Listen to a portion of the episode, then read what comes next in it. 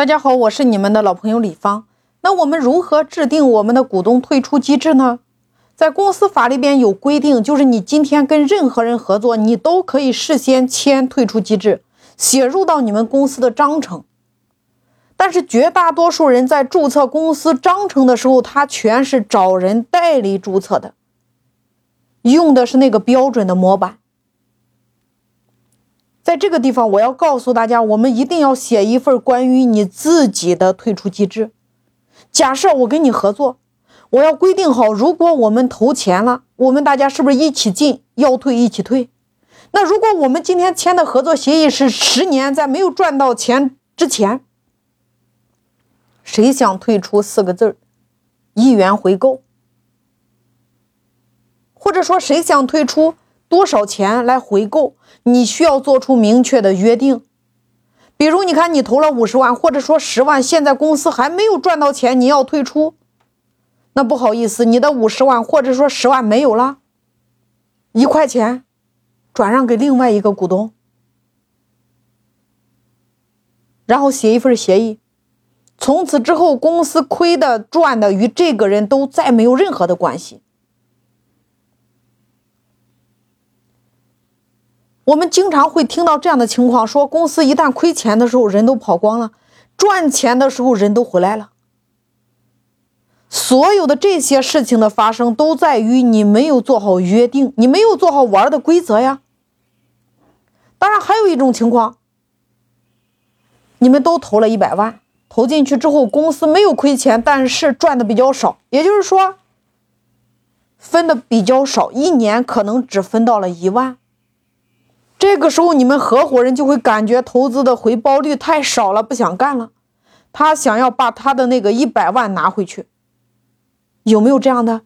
这个时候也一样。如果说在合作期限之内，假设我们一开始签订的协议就是十年。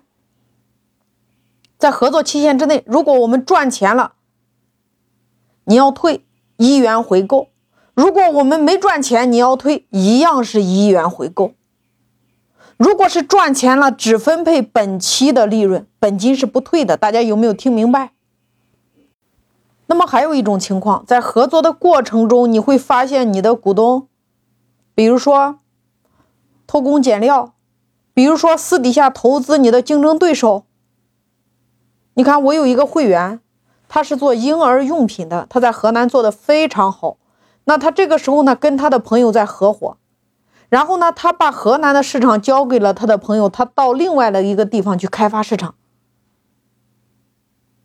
因为他和他的朋友关系也比较好，但是后来他就发现，河南的市场百分之九十的业务被当地的一家新公司全都抢走了。后来他才发现，那家新公司的法人就是他的合伙人。你看出出现这样的情况，是不是双方没有约定好退出的规则？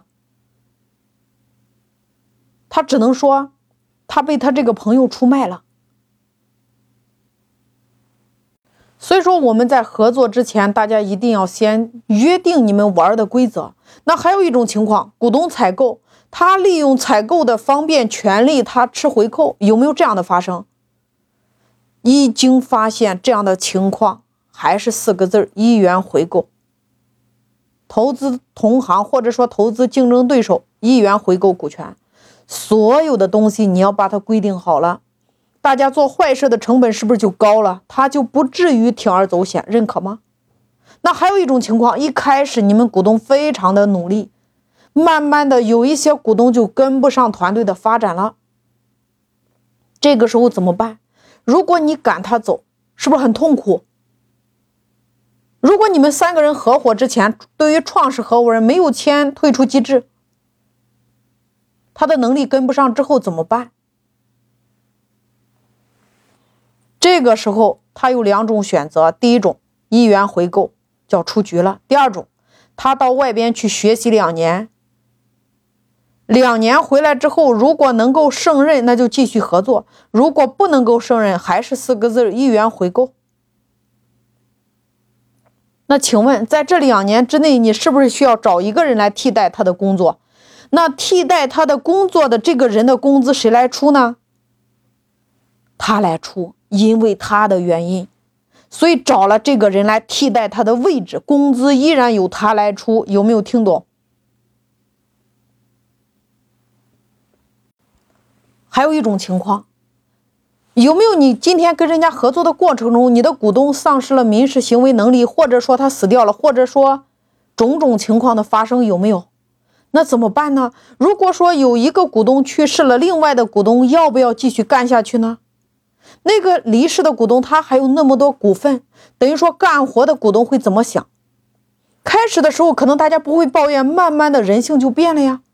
那假设有一个人丧失了民事能力了，或者不在了，那这个时候他的股份你可以约定五年，逐年来退出。第一年，比如说退出百分之二十，第二年退出百分之二十，五年时间股份彻底退出。